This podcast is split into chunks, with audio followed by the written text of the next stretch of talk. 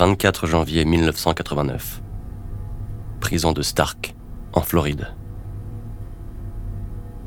Assis, les jambes entravées à la chaise en bois, le crâne et le mollet droit rasés, il sourit, arrogant jusqu'au bout. L'un des bourreaux place le capuchon noir sur sa tête et s'écarte. Le levier est abaissé, lentement. Il suffit d'une minute et 2000 volts. Son corps tremble sous les secousses. Puis, plus rien. C'est dur de voir un homme mourir, mais personne ne détourne les yeux. Devant la prison, la foule d'étudiants exulte. C'en est fini de l'un des hommes les plus recherchés des États-Unis. L'un des plus grands tueurs en série américains, Ted Bundy.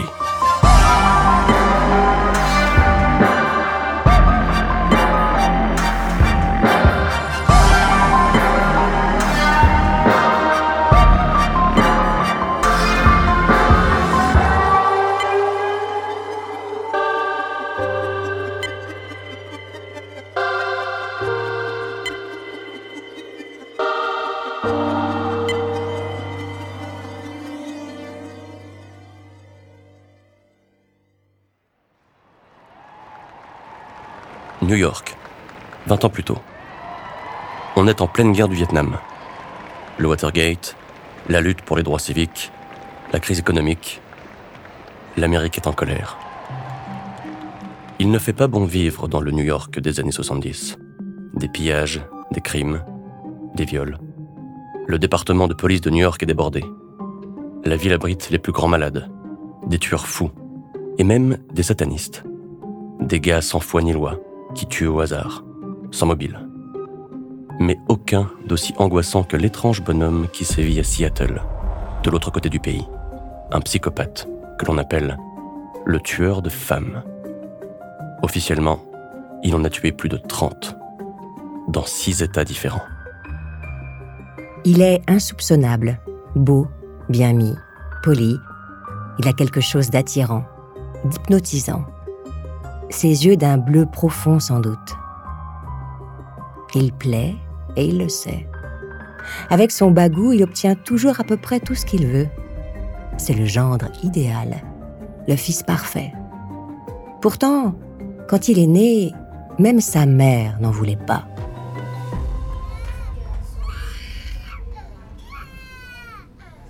« 24 novembre 1946, Burlington, dans le Vermont.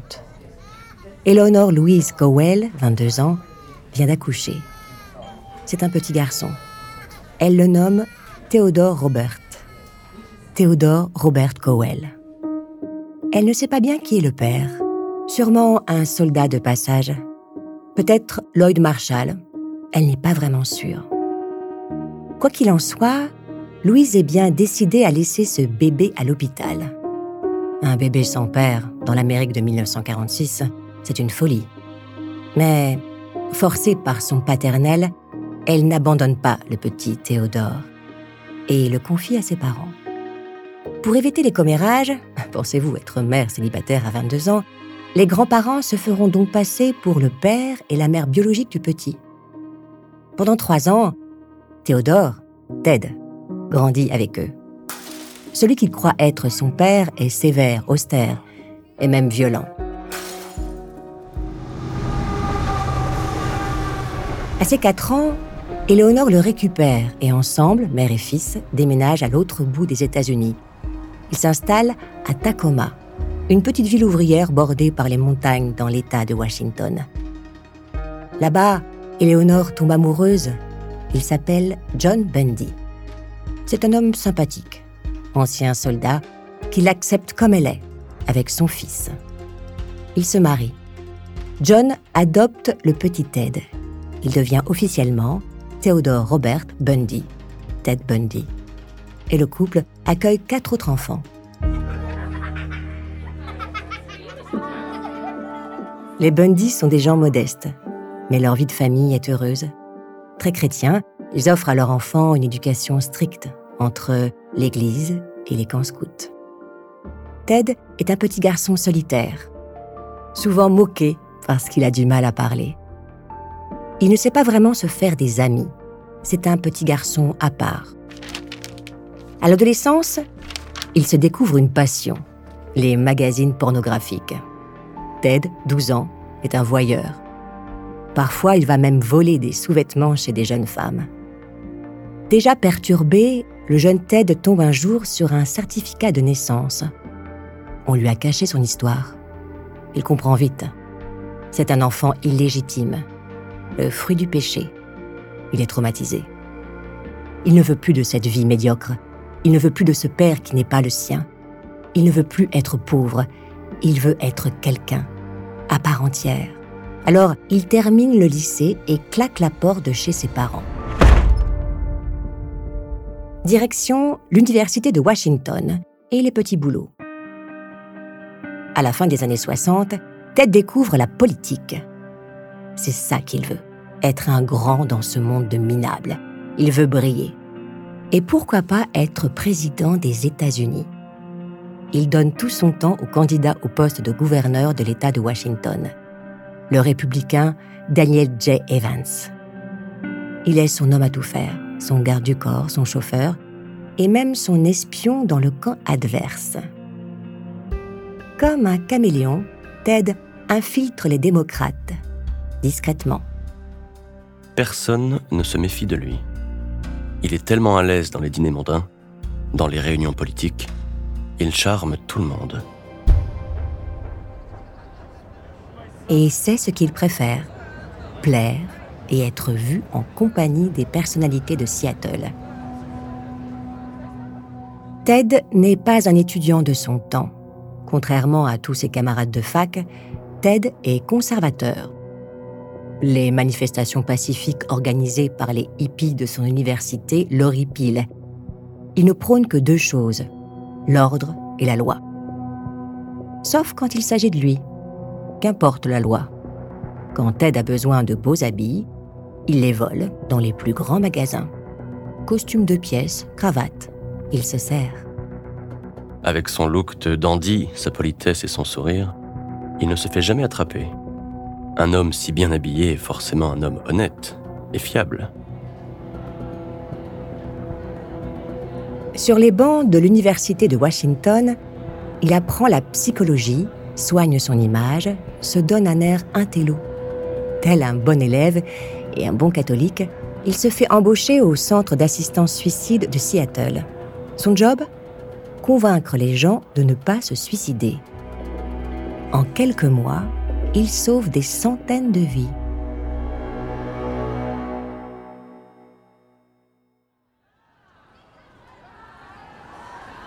« 1970. Le viol est un fléau. Difficile à combattre. Les jeunes femmes, surtout les étudiantes, sont des proies faciles pour les prédateurs qui rôdent. En plein mouvement féministe, elles s'émancipent.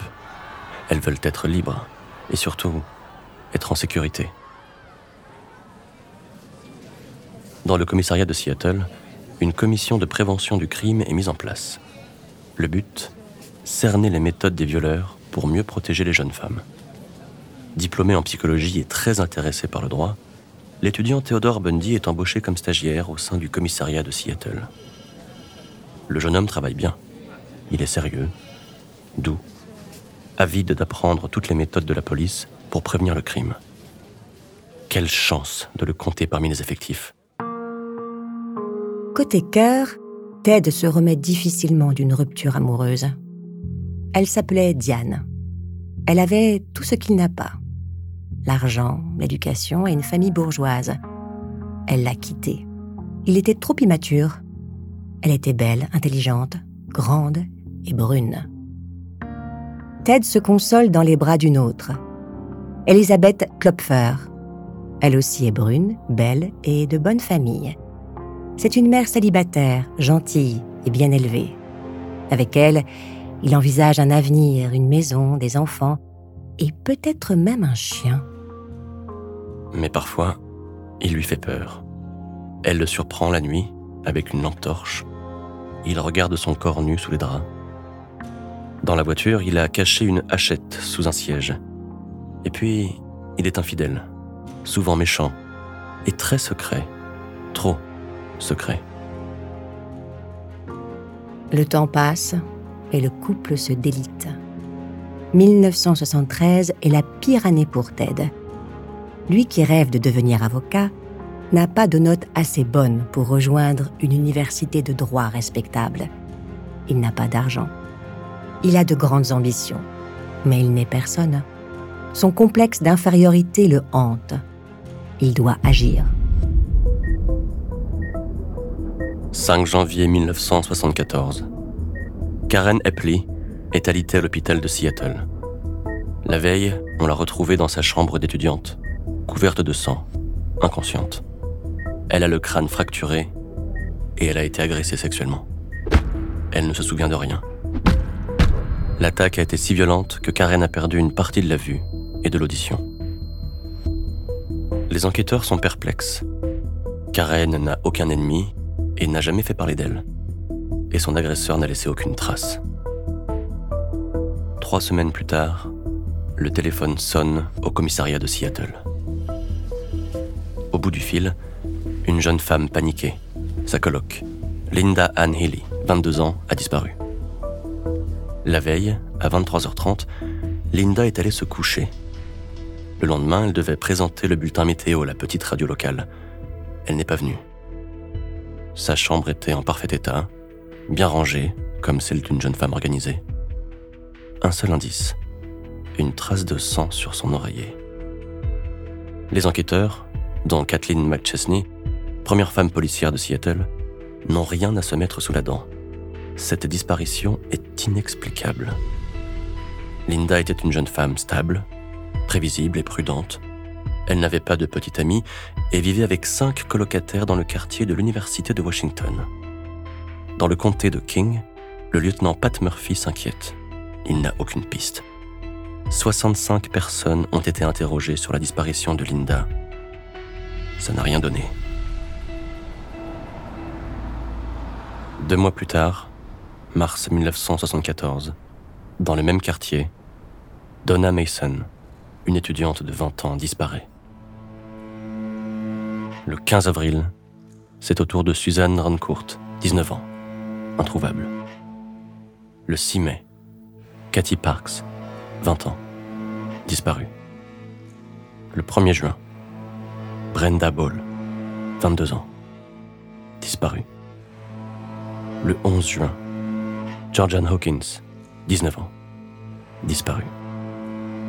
Elle vivait à quelques rues de la première victime, Linda Ann Healy. Six mois, six disparitions. Aucune piste, aucune trace des jeunes filles, aucun suspect.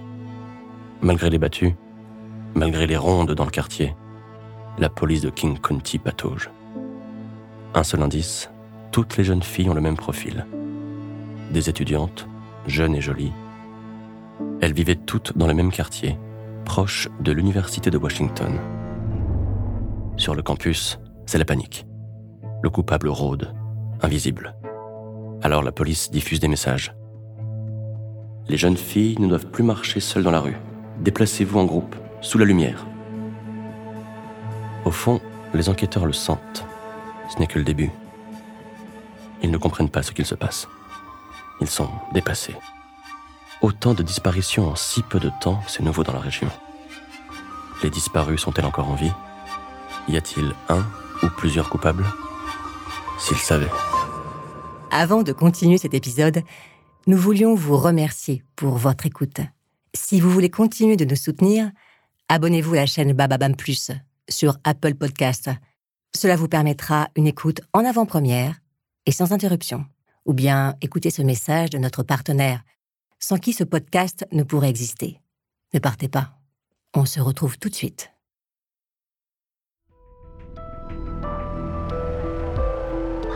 Toute la police de Seattle est mobilisée. Il va fauter, c'est sûr. Il suffit d'une erreur pour qu'on le coince.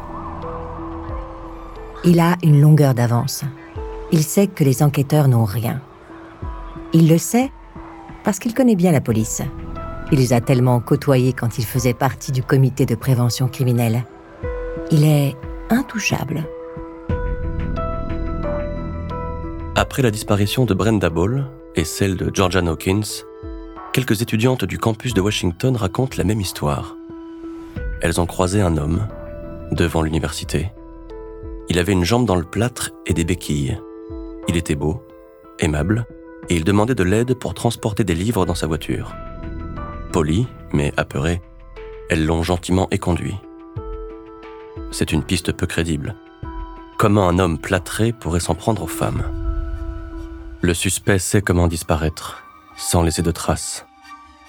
C'est sans doute un homme furtif, un narcissique qui prend plaisir à rouler les flics dans la farine, un homme dangereux qui n'est pas prêt de s'arrêter.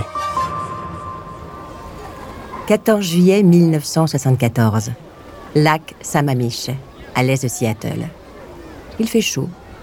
Autour du lac, 40 000 personnes. Principalement des étudiants venus profiter de la fraîcheur de l'eau. L'ambiance est festive, joyeuse. Jusqu'à ce que deux jeunes filles disparaissent. Janice Hutt, 23 ans, et Denise Naslund, 18 ans. Toute la police est mobilisée. On fouille les alentours, les voitures, les forêts. Rien.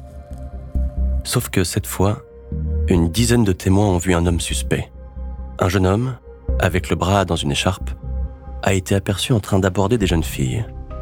Bien habillé, poli, le bras dans l'écharpe, bien visible, il demande aux jolies filles de l'aider.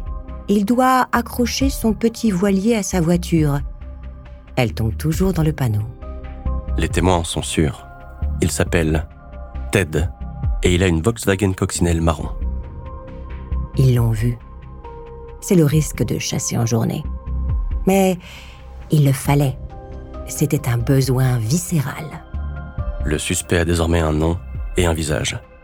Un portrait robot a pu être dessiné, diffusé dans tous les journaux de la région. Le portrait dans la presse est ressemblant trop ressemblant. Même Elisabeth le soupçonne. Elle a trouvé un sac rempli de vêtements de femmes. Il n'arrête pas de se disputer. Elle est très inquiète. Il faut se camoufler. Se couper les cheveux, court, comme un caméléon. Prendre une nouvelle apparence. Être insoupçonnable. Au commissariat, le téléphone sonne. Au bout du fil, une jeune fille. Elle croit reconnaître son petit ami sur le portrait robot. Tout correspond. Il s'appelle Ted, Ted Bundy, et il conduit une Volkswagen coccinelle. C'est la quatrième personne qui dénonce Bundy. Ses collègues, un prof et maintenant sa petite amie. Mais ce Ted, jeune homme bien sous tout rapport, n'a jamais fait de vague. C'est un étudiant sérieux, Trop bien élevé, trop discret et gentil, incapable de faire du mal à une mouche. Non, vraiment, le jeune homme ne correspond pas au suspect. En plus, sa voiture est beige. Celle que l'on cherche est marron. Une unité spéciale dédiée aux disparitions de femmes est créée à King County. Dix disparus depuis le mois de janvier. Huit sur le campus, deux au lac Sammamish. Toutes des femmes, blanches, minces, aux cheveux longs avec une raie au milieu. Onze policiers sont mobilisés en permanence sur l'enquête. Onze hommes pour le traquer. Il sait très bien qu'ils n'ont rien. Ted se délecte. Il se sent puissant. Il est tellement plus intelligent que ces tocards. Ils ne l'attraperont jamais. Une piste. La coccinelle Volkswagen.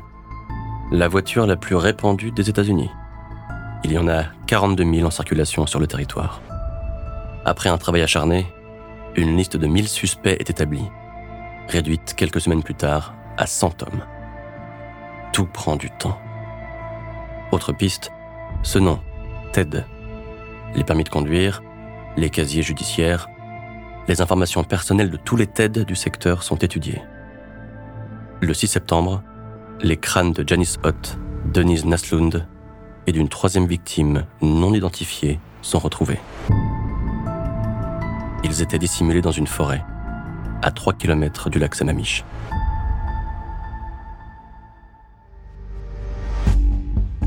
L'étau se resserre. Ted Bundy se sent surveillé. Il voit bien la voiture banalisée garée devant chez lui. Ils attendent qu'il sorte. il ne leur fera pas ce plaisir. Ted Bundy. Rien ne le relie formellement au crime. Aucun déplacement suspect, casier judiciaire vierge, étudiant en droit, républicain, chrétien pratiquant, il n'a pas le profil. Et sa photo a été montrée à des témoins. 7 sur 8 ne le reconnaissent pas.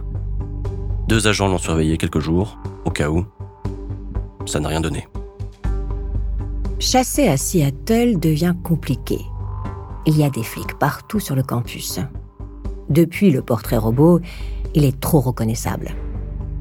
De toute façon, il n'arrive plus à se concentrer pendant les cours et avec Elisabeth, ça ne va plus. Il est temps de bouger. Pourquoi pas l'Utah? Un État un peu plus au sud, tranquille, où la plupart des habitants sont mormons et leurs femmes éduquées à être soumises et dociles. L'enquête tourne en rond. Aucune nouvelle disparition n'a été signalée depuis celle de sa mamiche. Il semble que le calme soit revenu à Seattle.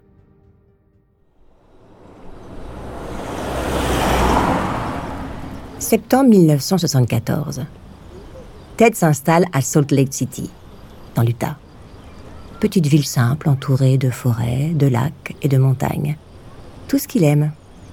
Autant d'espaces isolés, idéal pour son activité préférée. Ici, il ne connaît personne et personne ne le connaît. Il passe ses journées en voiture à explorer le territoire jusqu'à le connaître presque par cœur.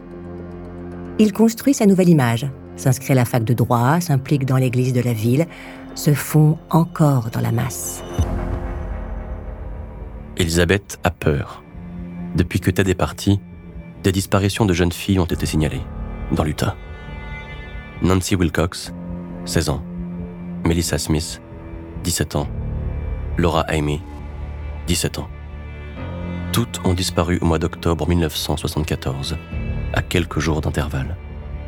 Aucun rapprochement n'est fait. Plus de 1300 km séparent Seattle et Salt Lake City. Et entre États, les polices ne se parlent pas. Il est de plus en plus accro et son mode opératoire est infaillible.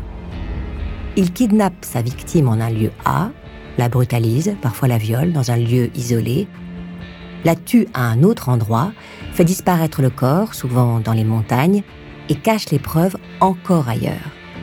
Cinq lieux différents, chacun espacé de plusieurs dizaines, voire centaines de kilomètres. C'est son secret, pour brouiller les pistes sans un bruit, sans laisser de traces. Il se fait toujours passer pour un gentil avant de refermer son piège. Les jeunes filles sont ses proies, et aucune ne lui échappe. Trois victimes en moins d'un mois. C'est du jamais vu dans le comté de Salt Lake City. Des filles, toutes très jolies, jeunes et bien élevées, disparaissent sans laisser de traces. Jusqu'à ce que... Elle lui a échappé. Il ne l'a pas attachée correctement. Elle s'est enfuie en courant, la garce. 8 novembre 1974. Elle se présente au policier, complètement bouleversée. C'est une jeune fille de 19 ans, grande, belle et brune. Elle dit s'appeler Carol Daranch. Un homme a tenté de la kidnapper. il l'a repérée sur le parking du centre commercial. Une belle jeune femme, de la chair fraîche. Il l'a suivie jusqu'à la librairie. Elle ne remarque pas qu'il la suit. Il l'aborde. Bonjour, je suis l'officier Roseland. Avez-vous une voiture Camaro 1974 Bordeaux? Quelqu'un a tenté de cambrioler sa voiture. Il faut le suivre pour constater les dégâts. C'est un policier. Elle ne se pose pas de questions. La jeune fille vérifie. Rien ne lui a été volé. Mais il faut faire une déposition. Il va l'emmener au poste de police. Carole prend peur. Il sent l'alcool. Elle demande de voir sa carte de police. Il lui tend rapidement une plaque dorée. Rassurée, elle monte dans la voiture de l'officier Roseland. Une coccinelle Volkswagen. Elle pose trop de questions. Elle gigote. il se gare sur une aire de pique-nique.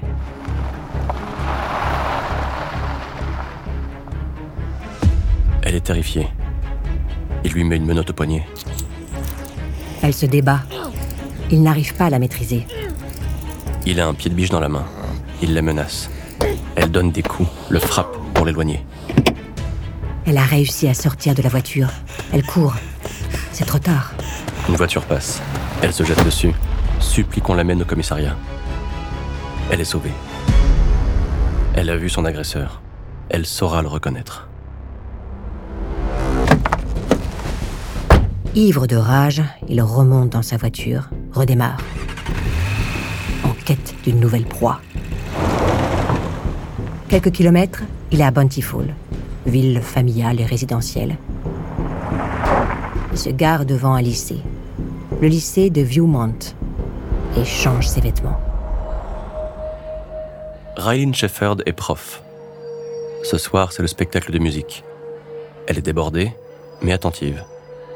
Il se place dans le hall, observe une par une les jeunes filles qui passent. Il la voit, belle, brune, aux yeux d'un bleu pétillant. C'est Raylene Shefford. Il lui demande de l'aide, a un problème avec sa voiture. Raylene n'est pas rassurée. Elle l'envoie poliment balader. On ne lui résiste pas. Il lui faut une victime, tout de suite. Une jeune fille sort de l'amphithéâtre. Elle est seule. Elle s'appelait Debbie Kent, 17 ans. On ne l'a plus jamais revue. Ses yeux bleus sont devenus noirs. Il est guidé par une voix. À chaque fois, il se sent puissant. Son plaisir ultime? Avoir leur vie entre ses mains. Carole porte plainte pour tentative de kidnapping. Au vu du nombre de disparitions dans la région, elle est prise très au sérieux. Les parents de Debbie Kent portent plainte. Une enquête est ouverte. Il a laissé une trace, toute petite, minime en vérité. La clé de ses menottes est tombée sur le parking devant le lycée de Debbie. Si la petite clé retrouvée ouvre les menottes rapportées par Carole, l'homme qui a tenté de la kidnapper est aussi l'agresseur de Debbie. Un seul et même coupable, que Carole a vu de près. À la fin du mois de novembre, les restes de Laura Amy, disparue en octobre, sont retrouvés dans les montagnes Wasatch, à plus de 125 km de Salt Lake City. Ces restes humains qui rappellent les corps retrouvés à Seattle. Comme dans les montagnes de l'État de Washington, il ne reste que des os. Cachés dans une montagne de l'Utah, aucune trace de sang, aucun indice. Et si toutes ces disparitions étaient liées? Entre États, les polices ne communiquent pas. Comme des cow-boys, chacun défend son territoire. Changer d'État, c'est disparaître. Une rencontre est organisée. Les enquêteurs de Seattle et de Salt Lake vont discuter, tout mettre en commun. Ils cherchent sans doute le même homme, un certain Ted, qui roule dans une coccinelle Volkswagen. Ils ont un atout de poids. Carol Daronch, victime d'une tentative de kidnapping, témoin de premier choix dans l'enquête en cours. Ted comprend qu'il doit changer d'état, chasser plus loin, disparaître de l'Utah. Direction le Colorado. Avant de continuer cet épisode, nous voulions vous remercier pour votre écoute.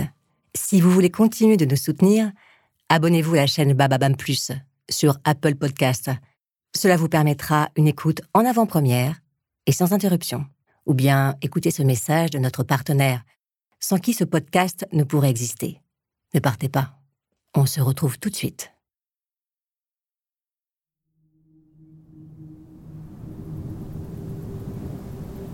Le Colorado les montagnes, les canyons. L'été, un paysage de western, avec de grands espaces bordés de roches rouges. L'hiver, un décor différent, la neige, le ski, les montagnes. Ted Bundy aime skier, mais pas autant qu'il aime tuer. Le Colorado lui offre ces deux possibilités. C'est son nouveau terrain de jeu plein de nouvelles proies. À chaque fois qu'il change d'état, Ted Bundy fait de nouvelles victimes. À chaque fois, il ne laisse aucun indice. Ted est un prédateur, un animal en chasse, addict au meurtre. Plus il tue, plus il veut tuer. Après une journée passée à skier dans les montagnes, comme un loup affamé, il rôde, traquant sa prochaine victime. 12 janvier 1975. Station de Snowmass, du comté de Pitkin, dans le Colorado. Karine Campbell, une jolie brune, toujours souriante, et son fiancé, le docteur Gadowski, passent une douce soirée d'hiver auprès du feu dans leur hôtel, le Wildwood Inn. Elle entre dans l'ascenseur, seule. Il lui emboîte le pas.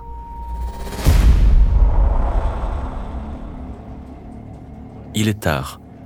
Dans le commissariat du comté de Pitkin, la plupart des officiers sont rentrés chez eux. Le téléphone sonne. C'est le docteur Gadowski. Sa fiancée, partie chercher des magazines dans sa chambre, a disparu depuis plusieurs heures. Il semble qu'elle ne soit même jamais arrivée dans sa chambre, située au deuxième étage de l'hôtel. Elle n'a laissé aucune trace derrière elle. Elle s'est comme évaporée. Cette disparition, brutale et inexpliquée, agite les enquêteurs. Après de longues recherches, infructueuses, le corps nu de Karine Campbell est retrouvé un mois plus tard par un motard, près d'une route, à quelques kilomètres du Wildwood Inn. Violée et battue, il semble qu'elle soit morte de froid dans la neige.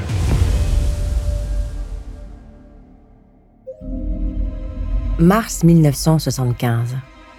Armé de son faux plâtre à la jambe et de ses béquilles, Ted aborde une jeune fille, belle, brune, aux cheveux longs.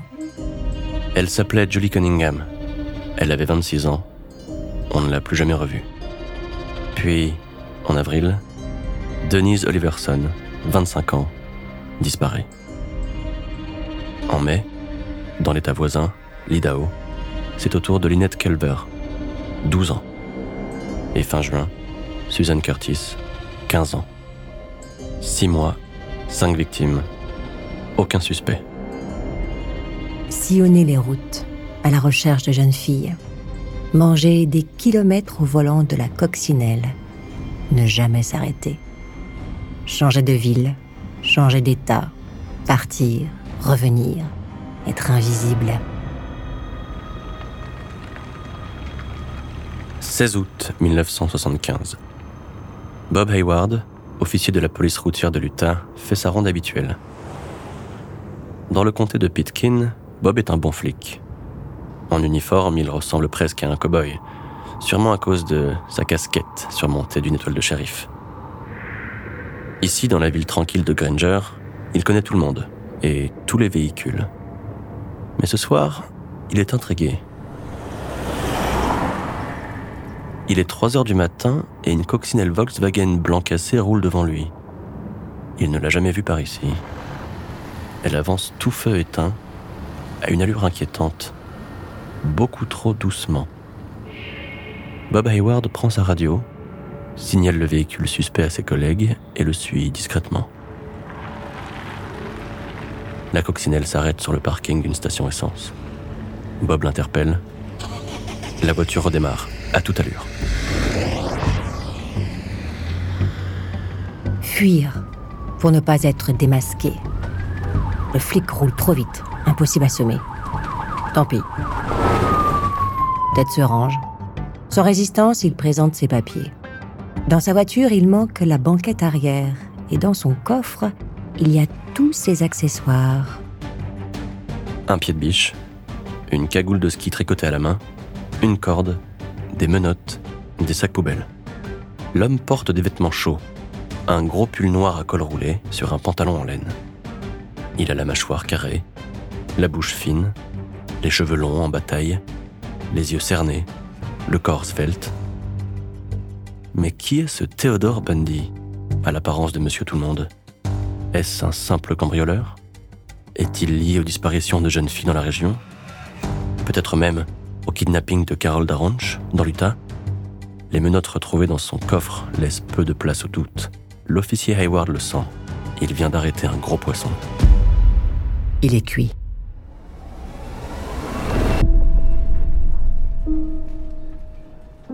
Carole Daranch victime d'une tentative de kidnapping un an plus tôt à Murray dans l'Utah, est convoquée. Son agresseur a peut-être été arrêté. Derrière une vitre sans teint, elle va devoir le reconnaître. Pour l'occasion, Ted a une nouvelle fois modifié son apparence. Il a coupé sa tignasse brune, ses cheveux sont courts, bien coupés. Il a changé sa raie de côté, ce qui lui donne limite un air d'enfant de cœur. En fait, il est méconnaissable. Parmi sept autres hommes, des policiers du comté habillés en civil, elle l'a reconnu instantanément. Elle l'a pointé du doigt, sans la moindre hésitation. Grâce à un simple contrôle routier, l'officier Bob Hayward vient sans le savoir d'arrêter l'auteur de la dizaine d'enlèvements et meurtres qui secouent l'Utah, l'Idaho et le Colorado depuis plus d'un an. Nier, ils n'ont rien. Il a pris soin de ne laisser aucune preuve. Il ne peut pas rester en prison. Il doit se défendre, être innocenté et retrouver sa liberté.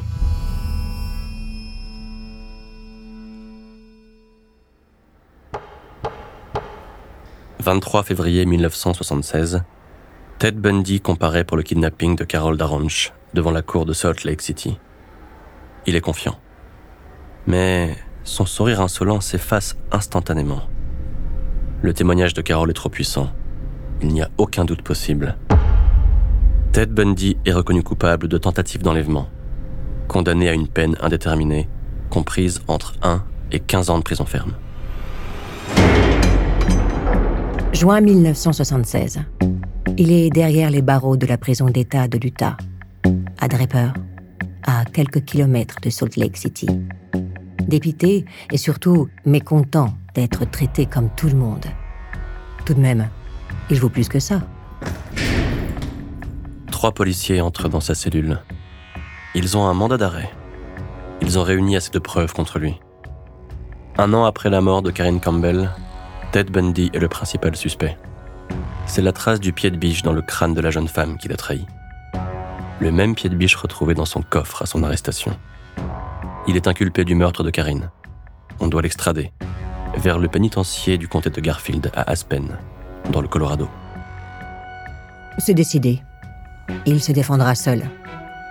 Les avocats qu'on lui a attribués sont des incapables. Il connaît la loi, il l'a étudiée. Il n'a besoin de personne.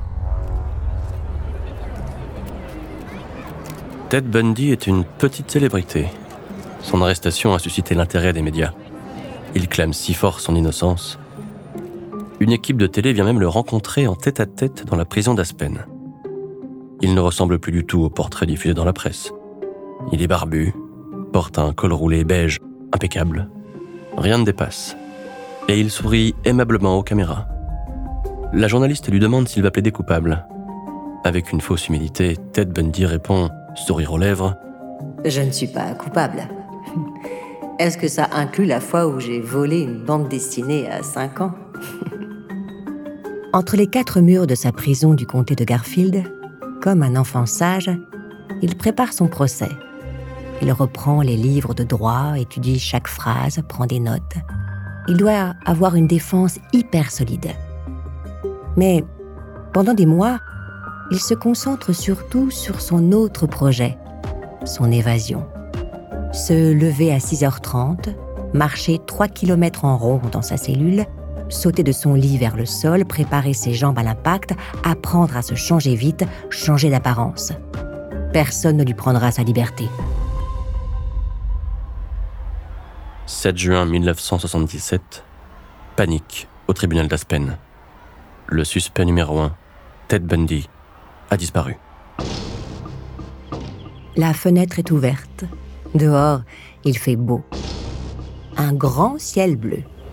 Une brise légère caresse ses joues. Il est au deuxième étage. Sept mètres le séparent du sol. Il se penche et saute. Il est libre.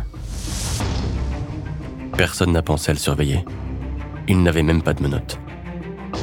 Tout le monde a sous-estimé la bête. 150 hommes sont mobilisés. Toutes les routes sont bloquées les coffres fouillés. C'est surréaliste. Ted Bundy est introuvable. Il vient de ridiculiser toute la police du Colorado. Il doit atteindre le sommet de la Smuggler Mountain, la montagne qui entoure Aspen. Se cacher, ne pas s'arrêter. Encore une fois, il a une longueur d'avance sur la police. Par chance, il trouve un chalet abandonné, idéal pour se réfugier. Mais à cause de la pluie et de l'altitude, il a froid et de plus en plus faim. Après six jours de cavale, plus simplement du monde, il redescend de sa montagne et retourne à Aspen.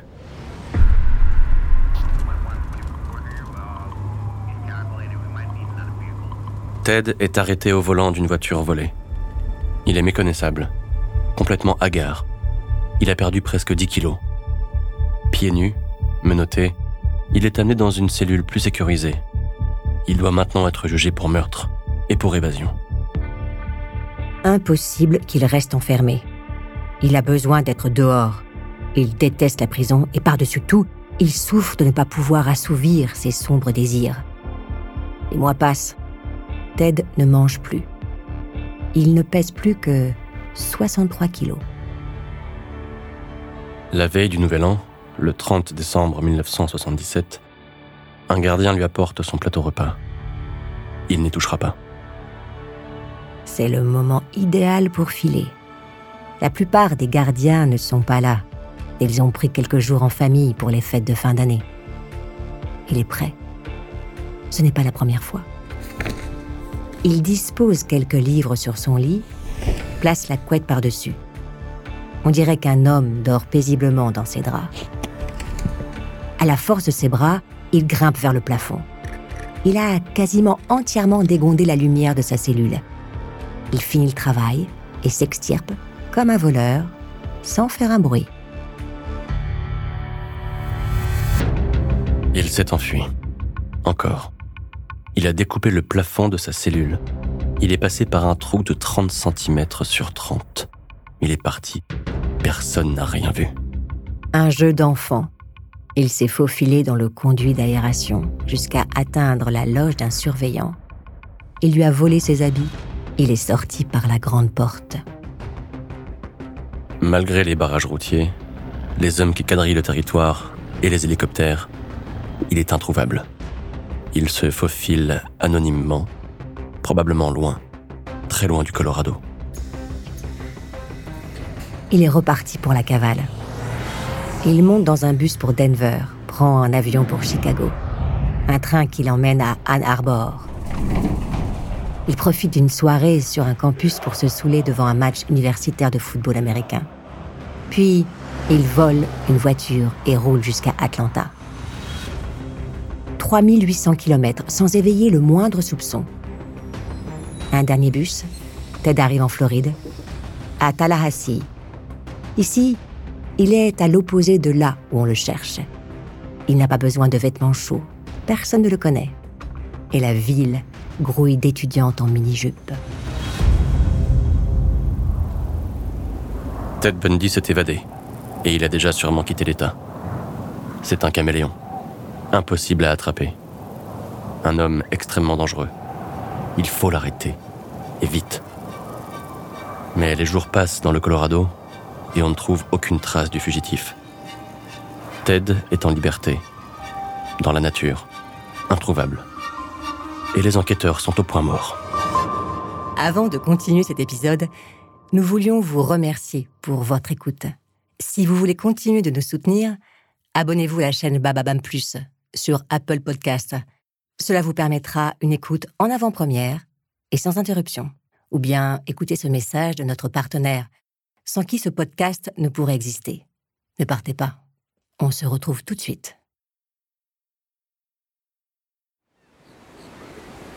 Ted Bundy est en Floride, un État ensoleillé bordé par la mer. Ici, personne ne le connaît. Et surtout, personne ne sait qu'il est recherché. Ted sait bien que les polices ne se parlent pas entre elles. Comme d'habitude, il a changé d'apparence. Il a les cheveux un peu longs, une barbe de trois jours. Et cette fois, il a aussi décidé de changer d'identité. Il n'est plus Ted Bundy. Il se fait désormais appeler Chris. Arrivé à Tallahassee, Ted s'installe dans un petit appartement dans un quartier résidentiel à quelques mètres du campus universitaire. Pour ses voisins, c'est Chris, un homme discret et affable dont on ne sait pas grand-chose. Que fait-il dans la vie? On ne sait pas. De quoi vit-il? On ne sait pas non plus. Il passe ses journées enfermé chez lui. Mais il est toujours bien habillé, poli et souriant. Ted erre sur le campus. Il entre parfois dans les amphithéâtres de l'université pour assister à des cours ou pour repérer des proies. Et puis, il vole. Des dizaines de cartes bleues. Des meubles pour son appartement, une télé. Quand Ted veut quelque chose. De l'argent, des vêtements, de la nourriture, une femme, une vie. Il se l'octroie.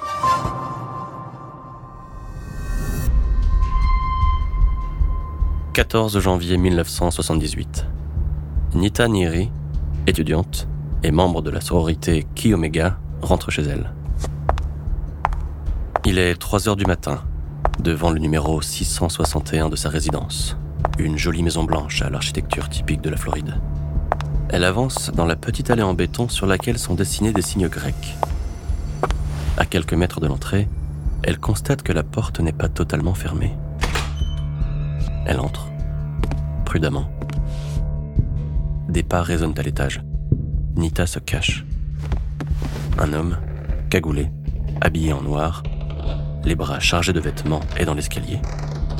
Il descend, discrètement, comme un cambrioleur, et s'enfuit par la porte arrière. Ted n'a pas tué depuis longtemps. Il est en manque. Quatre mois derrière les barreaux n'ont pas suffi à le sevrer. Il a besoin de sa dose. Dans la maison de Ki Omega, Nita Niri, inquiète d'avoir été cambriolée, monte à l'étage pour prévenir ses colocataires. Elle tombe sur Karen Chandler et Cathy Klein, deux des membres de la maison Ki Omega, en sang. Elles ont été agressées dans leur sommeil, violemment. L'une d'elles a le crâne fracassé. Mais par miracle, elles sont encore en vie. Terrorisée, Nita Niri appelle la police. Dans une autre chambre de la maison, Lisa Levy et Margaret Bowman, elles, n'ont eu aucune chance. Alors qu'elles dormaient, elles ont été assommées, à coups de bûche. Margaret a été étranglée avec une paire de collants. Elle gît sur le sol. Lisa est nue. Elle a été violée et mordue au sein et à la fesse. L'attaque a été rapide et discrète. Les survivantes, Nita, Karen et Cathy, n'ont pas vu l'agresseur. Il n'en a pas fini. Il n'est pas rassasié. Dans la maison d'à côté, il surprend Cheryl Thomas, une étudiante de l'université. La jeune femme était couchée. Elle ne l'a pas entendu entrer. Il est 4 heures du matin. Debbie Ciccarelli n'arrive pas à dormir. Sa voisine, Cheryl Thomas, n'arrête pas de crier. Des bruits sourds résonnent de son appartement. Inquiète, Debbie essaye de l'appeler depuis son balcon, puis par téléphone. Pas de réponse. Alors que Debbie est en train de prévenir la police, les bruits cessent. Il n'a pas pu finir. Il a fait trop de bruit. Elle s'est trop débattue, a trop crié. Le téléphone n'arrête pas de sonner. La police sera bientôt là. Il entend déjà leur sirène. Tant pis pour elle. Il se tire par la fenêtre, disparaît dans la nuit. Cheryl Thomas est dans un sale état. Crâne fracturé, mâchoire brisée, mais vivante. Sur le campus, les étudiants sont sous le choc. C'est un carnage. Celui qui s'en est pris à Karen, Cathy, Lisa, Margaret et Cheryl étaient très en colère, voire carrément enragées. Plus aucune étudiante n'ose sortir seule. Elle se barricade chez elle, ferme à double tour, triple tour. Certaines déménagent. Les médias multiplient les alertes et conseillent aux jeunes filles de rester prudentes. Un tueur rôde. Tous les soirs, les policiers de Tallahassee font des rondes sur le campus. Le quartier est bouclé. Tout le monde est un suspect potentiel. Quand la situation se complique, comme à son habitude, Ted change de lieu. Il vole un van Dodge blanc. Il roule 160 km avant d'arriver dans la petite ville bucolique de Lake City.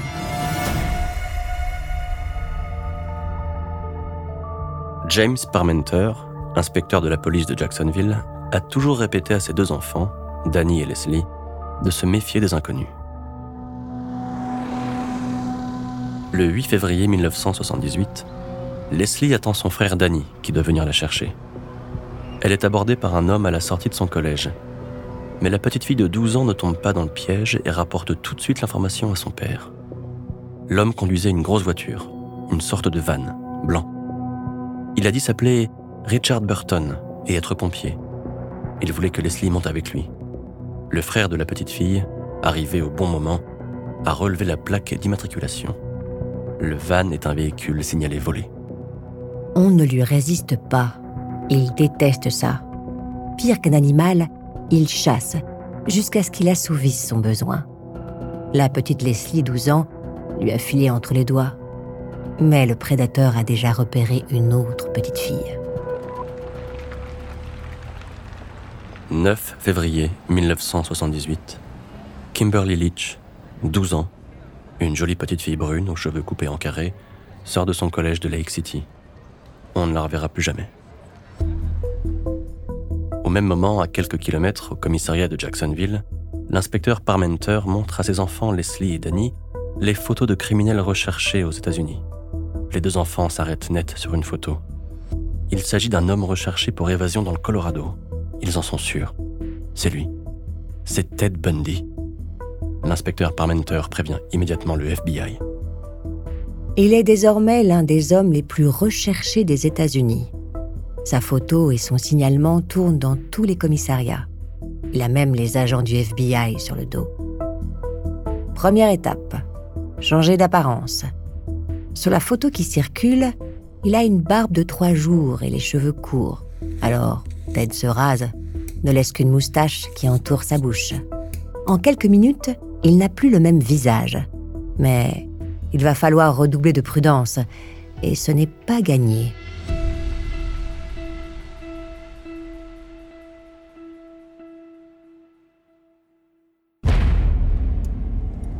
« 15 février 1978. Pensacola, en Floride. L'officier David Lee fait sa patrouille de nuit.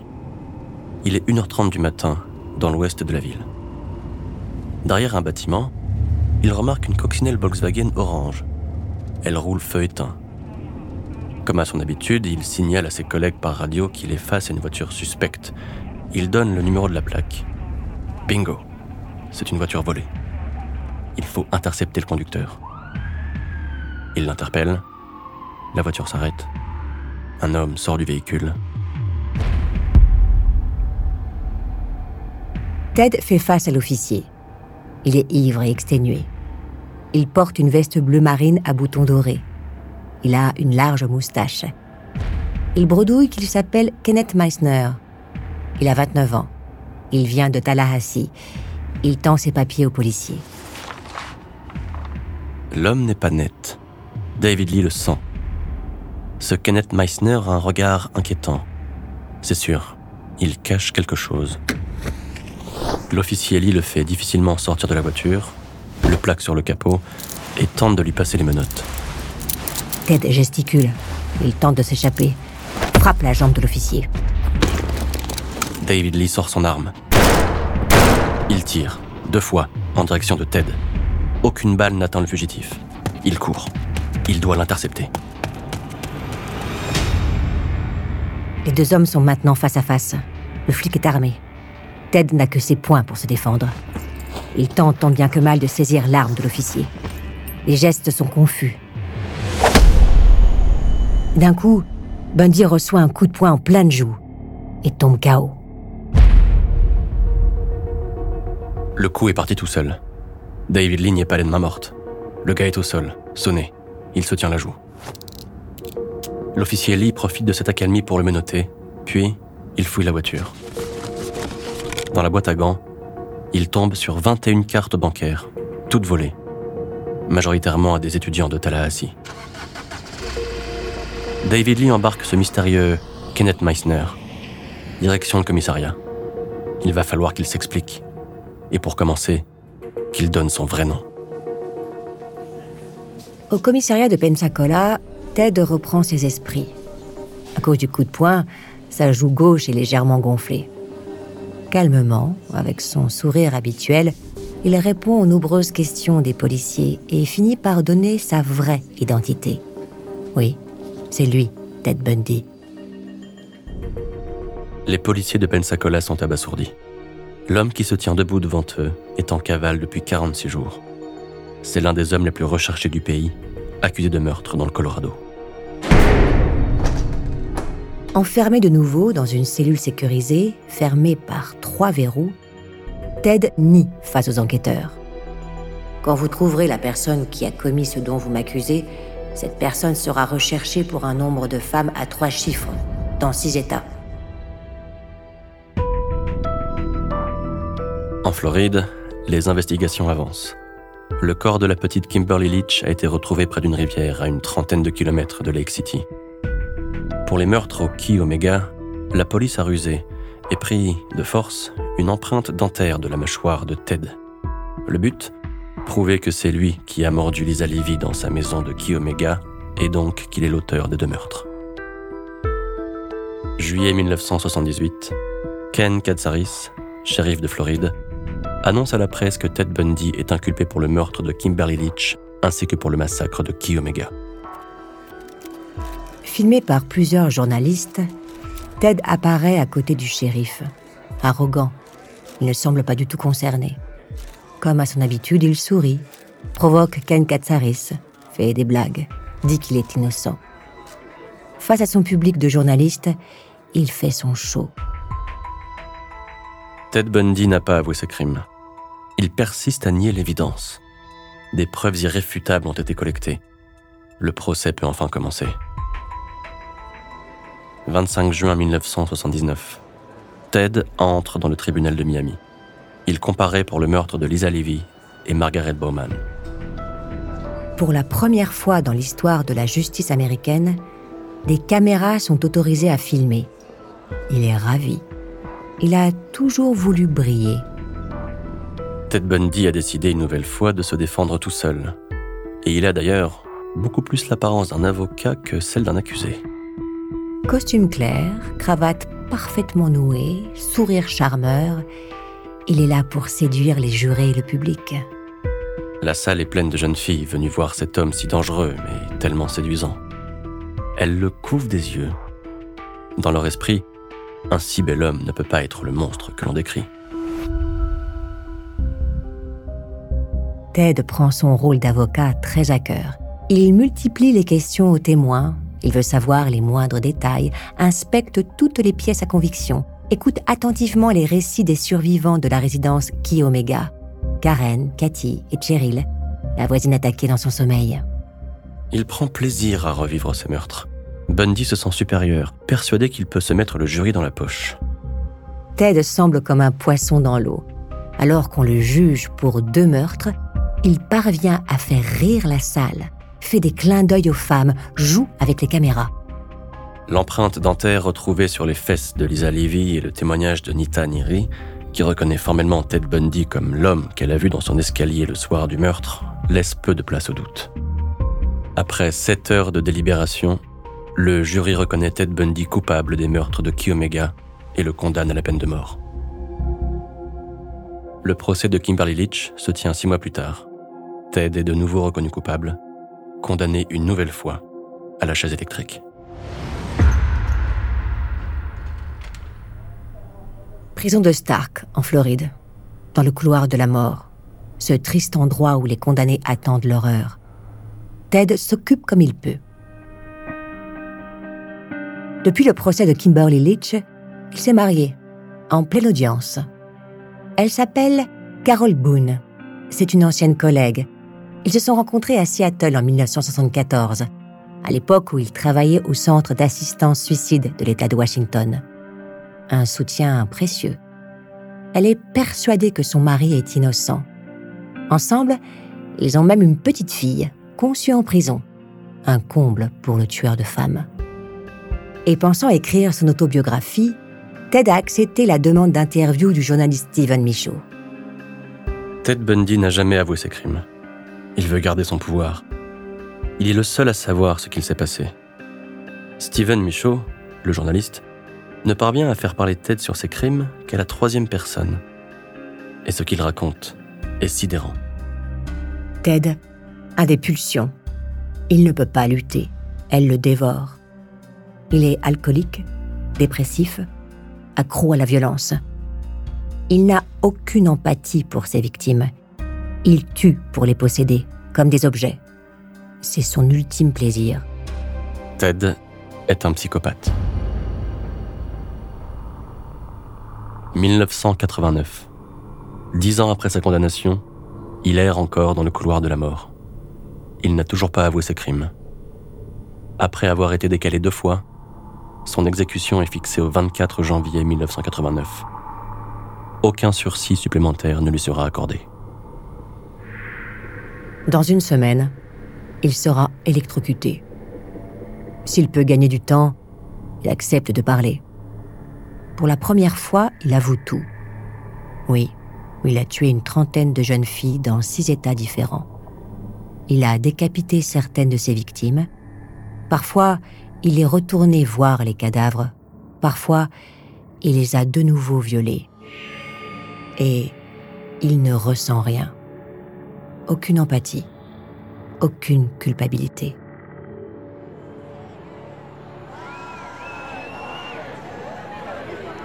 24 janvier 1989. Devant la prison, c'est jour de fête. Des milliers de personnes se sont réunies.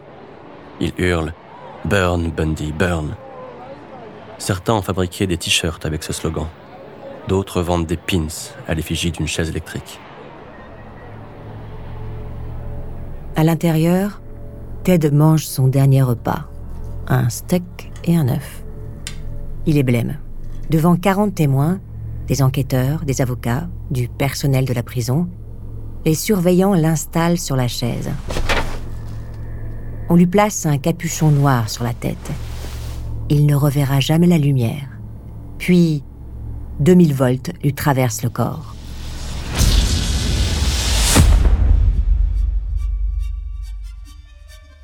Ted Bundy, l'un des plus grands tueurs en série des États-Unis, est mort.